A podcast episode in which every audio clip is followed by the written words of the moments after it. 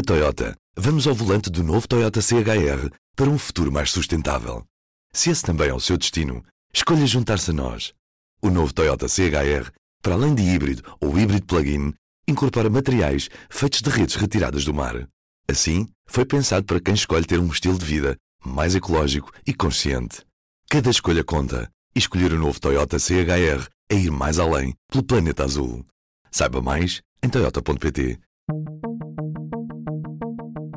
Nestas eleições europeias, o PSD venceu em dois dos 11 conselhos da região autónoma da Madeira. Ligamos na RTP. No mapa político, a Madeira continua a ser laranja. A exceção vai para os conselhos do Porto Muniz e de Machico. De resto, o PSD venceu nos restantes conselhos da Madeira e arrecadou 37,5% dos votos. Esta derrota eleitoral precipitou a renúncia de Paulo Cafofo da presidência da Câmara Municipal do Funchal. A política faz-se para as pessoas. Isto porque é Cafofo o nome escolhido para tentar tirar pela primeira vez a Madeira das mãos do PSD. É que, apesar dos resultados nacionais do PS, na Madeira, os sociais-democratas continuam a dominar, desde as primeiras legislativas regionais, que o PSD tem sempre maioria absoluta na Assembleia Legislativa Regional. Há muito dinheiro da comunidade europeia e há aí uns senhores que nos querem afastar do governo para ficarem com o controle desses dinheiros.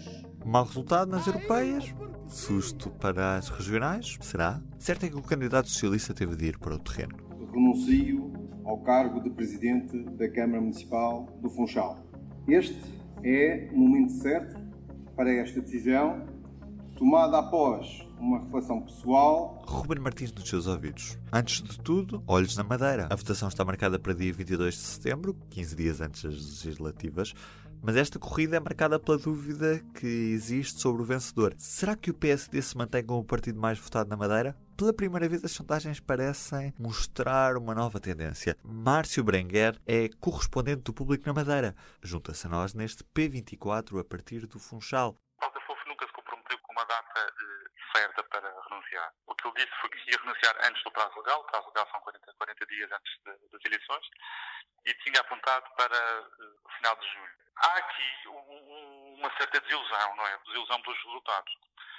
É verdade que são eleições diferentes, a abstenção é diferente, os protagonistas são diferentes, como o Paulo Cafofo disse. Mas uh, ele, perdeu, ele perdeu no Funchal, o Paulo o PS perdeu no Funchal, uh, e perdeu em todas as freguesias.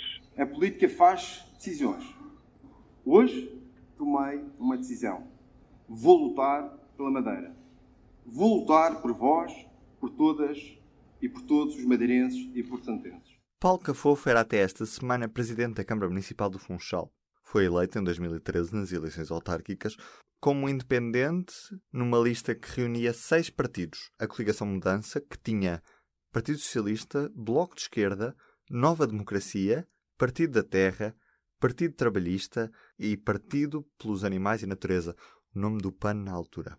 Em 2017, a coligação passou de mudança para confiança e na altura incluía, para além do PS e do Bloco de Esquerda, o Juntos pelo Povo, o Partido Democrático Republicano e o Nós Cidadãos. Esta coligação foi importante para tirar dos sociais-democratas a presidência da Câmara Municipal do Funchal.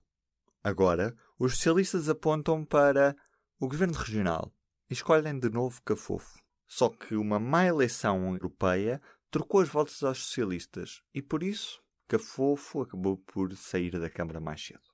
O acelerado a saída acaba por retirar o foco dessa derrota para um bom futuro, não é?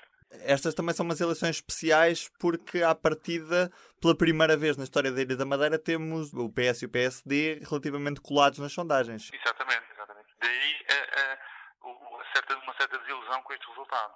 Todas as sondagens davam quase um impacto técnico. Davam um impacto técnico e davam até uma maioria de esquerda uh, uh, mais próximo de uma de esquerda do que, do que uma maioria à direita, que foi, sempre foi o, o, que aconteceu aqui na Madeira. Sempre houve uma maioria direita. O PSD foi o mais votado e a seguir o CDS com, com uma larga vantagem sobre, sobre os outros partidos. E, e aparece agora esta, esta, este resultado dos dois parados por 11 pontos, que é bastante. Antes, das, antes, antes do domingo, seria certo que as coisas seriam bastante equilibradas. E continuam equilibradas. Uma certeza que existe, a não ser que as coisas mudem bastante, não é? É que não, haver, não haverá maiorias absolutas. Portanto, será a primeira vez que não haverá o, o PSD a ganhar, não, não ganhará com maioria.